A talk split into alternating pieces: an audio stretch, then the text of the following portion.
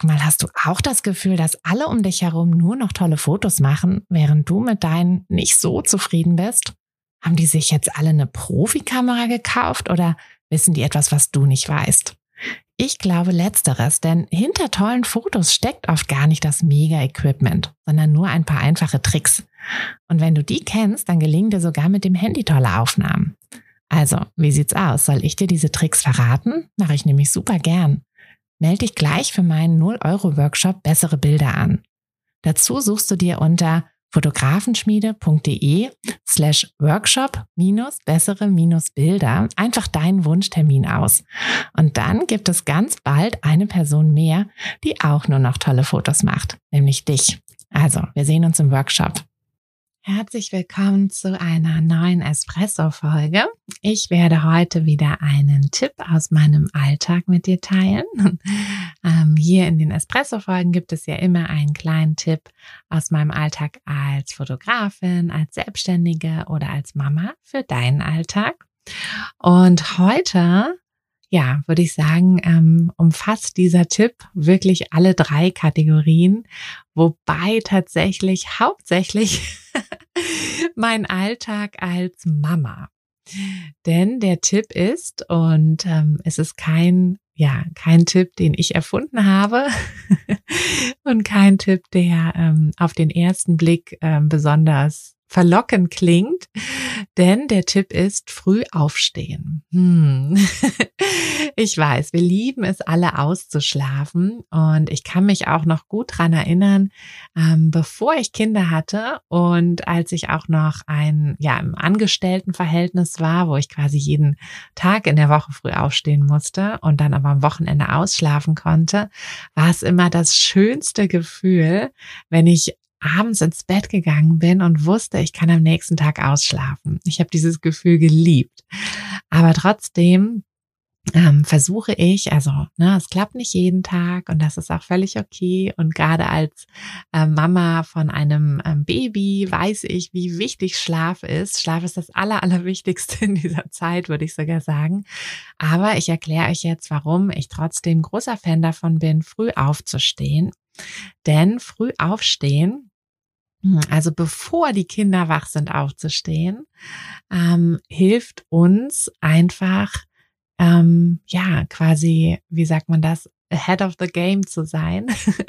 also mh, hm, ihr seid dann, ja, ihr habt dann für euch ein bisschen Zeit, in den Tag reinzukommen und es ist nicht gleich alles so chaotisch und überfordernd.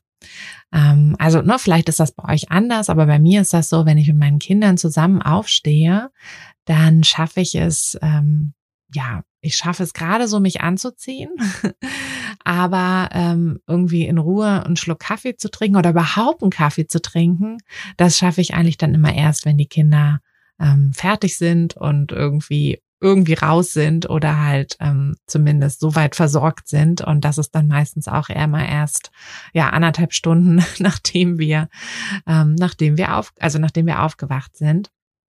Und oft ist das einfach so, dass ich dann sehr viel unentspannter in den Tag starte und auch mich immer so ein bisschen überfordert fühle, weil ich halt das Gefühl habe, so ich habe es nicht im Griff. Ne? Alles, ähm, alles läuft irgendwie so ein bisschen, so ein bisschen schief und ähm, die Kinder sind ja auch mal so, mal so drauf. Also ähm, meine Kinder sind zwei und vier und vier Monate. Und ich bin zwar selten alleine mit denen, also weil mein Mann ist ja auch zu Hause. Und was heißt auch zu Hause? Also wir arbeiten ja von zu Hause. Wir sind zum Glück ja auch sehr flexibel. Also wir haben jetzt nicht das Problem, dass wir zu einer bestimmten Zeit ähm, die Kinder aus dem Haus haben müssen. Wir müssen natürlich irgendwann den Großen in den Kindergarten bringen. Aber ansonsten sind wir relativ flexibel, was natürlich ein Riesenvorteil ist und die Sache schon ein bisschen entspannter macht und auch ein bisschen entzerrt. Mm, aber trotzdem eben ja, dafür sorgen kann oder dazu beitragen kann, dass wir ein bisschen gestresst sind. Denn ne, ihr kennt das, man steht auf mit den Kindern und dann, ähm, ja, dann muss man die ja auch erstmal irgendwie anziehen, fertig machen. Der eine will das, der andere will noch das. Dann, ähm, ne, dann irgendwie, ich weiß nicht, wie viele Schritte ich immer schon mache, wenn ich den Frühstück gemacht habe, weil dann, dann braucht der eine noch den Löffel und dann ist das die falsche Schüssel und dann will der eine noch das und dann noch das und dann plötzlich noch das und ähm, also das klingt jetzt so, als wären meine Kinder irgendwie super verwöhnt, aber ähm, ja, ich denke, ihr kennt das, dass man oft äh, diese Abwägung treffen muss. Möchte ich jetzt das große Drama oder möchte ich äh, den Frieden und dann gehe ich lieber vielleicht einmal und hole den richtigen Löffel, der jetzt gerade gewünscht ist. Ähm, genau, anderes Thema. Aber ähm, ja, einfach meine Erfahrung, wenn ich vor den Kindern aufstehe und sei es um irgendwie ja, in Ruhe einen Kaffee zu trinken, vielleicht schon mal eine halbe Stunde zu arbeiten oder ähm, ein bisschen Yoga zu machen, hm, wenn ich wieder joggen gehen kann, dann vielleicht auch eine Runde joggen zu gehen oder oder dann habe ich einfach das Gefühl, dass ich schon angekommen bin im Tag. Und oft mache ich das dann auch so, dass ich schon Sachen vorbereite. Dann mache ich vielleicht das Frühstück schon fertig, bevor ich die Kleinen wecke oder oder. Und natürlich klappt das auch nicht immer so perfekt. Also manchmal ist es so, dass ich aufstehe und egal wie früh es ist und wenn es fünf Uhr ist oder halb fünf, ähm, zehn Minuten später eins von den Kindern auch aufsteht. Aber in der Regel haben die ja auch so ihre ungefähren Zeiten, wann sie aufwachen. Und dann ähm, ist das einfach nur so ein bisschen so eine Übungssache. Und die Kleine fällt natürlich noch komplett raus, aber die ist so eine, die wacht dann mal kurz auf, dann kommt sie ins Tragetuch und dann schläft sie auch weiter. Also ne, letztlich muss man da natürlich immer wieder seinen Rhythmus neu finden. Und gerade mit kleinen Kindern ändert sich ständig alles. Aber meine Erfahrung einfach, und die Erfahrung habe ich tatsächlich auch schon vor, ähm, ja, bevor ich Kinder hatte, ähm, gemacht. Das frühes Aufstehen und ähm, einfach, also ich bin früher immer, bevor ich ähm, bevor ich zur Arbeit bin, wenn ich irgendwie ja einen wichtigen Termin hatte oder irgendwas, wovor ich aufgeregt war, dann bin ich immer eine große Runde joggen gegangen. Ich habe früher in Hamburg gewohnt und bin dann immer eine Runde um die Alster gelaufen. Ähm, und dafür bin ich auch oft schon um halb sechs oder so aufgestanden.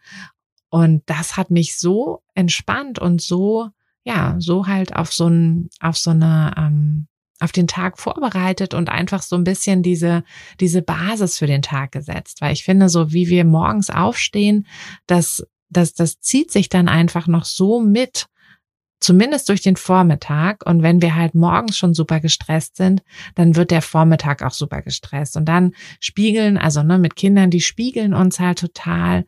Und wenn wir gestresst sind, dann sind die auch gestresst. Und dann, ja, dann gibt's dann doch wieder irgendwie Streit und irgendwie ist dann alles blöd. Deshalb ist das mein Tipp. Es ist nicht immer einfach. Ähm, aus Erfahrung, es pendelt sich ein, dass man dann auch irgendwann früher ins Bett geht. Mm, es heißt auch nicht, also ne, nicht für jeden heißt früh aufstehen dieselbe Zeit. Also für mich heißt früh aufstehen halt so gegen fünf oder so. Hm, das klappt natürlich auch nicht immer, aber das ist so ein bisschen das, was ich tatsächlich versuche und ähm, ja, was ich euch heute nochmal mitgeben möchte. Probiert's aus. Ähm, vielleicht ist es was für euch. Vielleicht seid ihr natürlich auch die Eulen und nicht die Lerchen.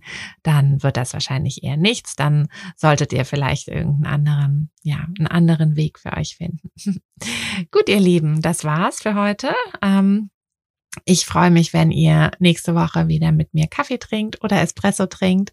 Und ich freue mich natürlich auch, wenn ihr den Podcast teilt. Also macht gerne einfach einen Screenshot, ähm, teilt ihn auf Social Media ähm, oder mit euren Freunden direkt.